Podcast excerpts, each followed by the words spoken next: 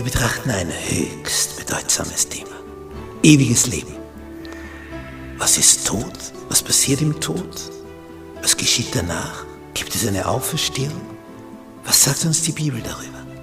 Das wollen wir miteinander betrachten. Die Bibel verschweigt uns das nicht, ganz im Gegenteil. Sie zeigt uns auf, was im Tod passiert, was danach sein wird, welche Möglichkeiten es gibt, in die edle wie in die unedle Richtung. Wir haben eine Riesenchance. Die Frage ist nur, nützen wir sie?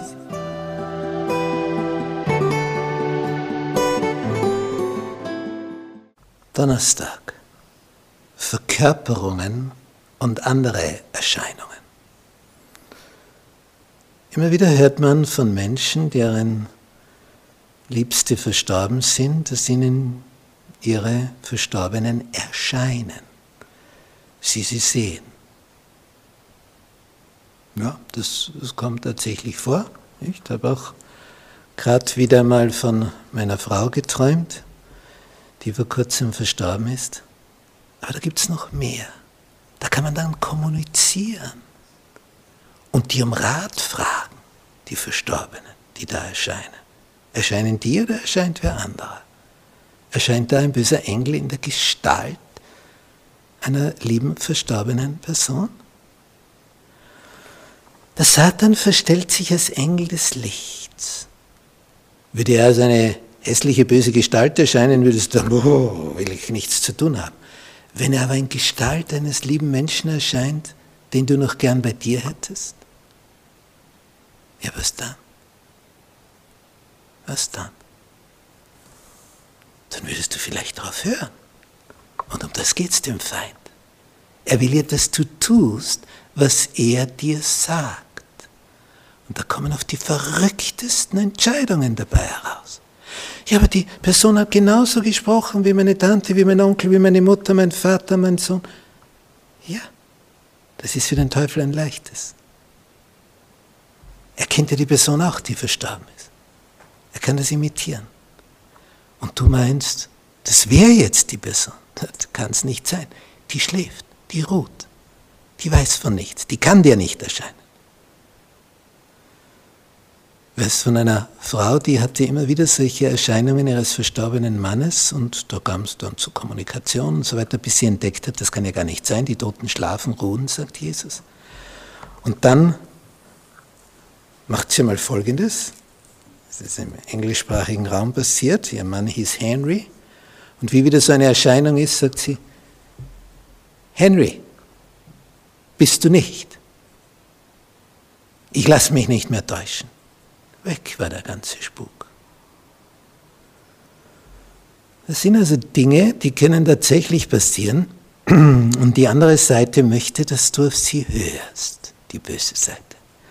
Was können wir dagegen tun? Es gibt die Waffenrüstung Gottes. Paulus war gefangen und ein römischer Soldat hat auf ihn aufgepasst und den konnte studieren in seiner Rüstung. Der hat einen Helm, Brustpanzer, er hat ein Schwert, einen Gürtel, Stiefel, alles Mögliche. Und da schildert er das. Ziehet an die Rüstung Gottes, Epheserbrief Kapitel 6, Vers 11. Ziehet an die Rüstung Gottes, dass ihr bestehen könnt gegen die listigen Anläufe des Teufels. Denn wir haben nicht mit Fleisch und Blut zu kämpfen, sondern mit Fürsten, Gewaltigen, nämlich mit den Herren der Welt, aber nicht die sichtbaren, sondern die in der Finsternis dieser Welt herrschen, mit den bösen Geistern unter dem Himmel. Das sind die bösen Engel, die aber nur an dich heran können, wenn du sie heranlässt.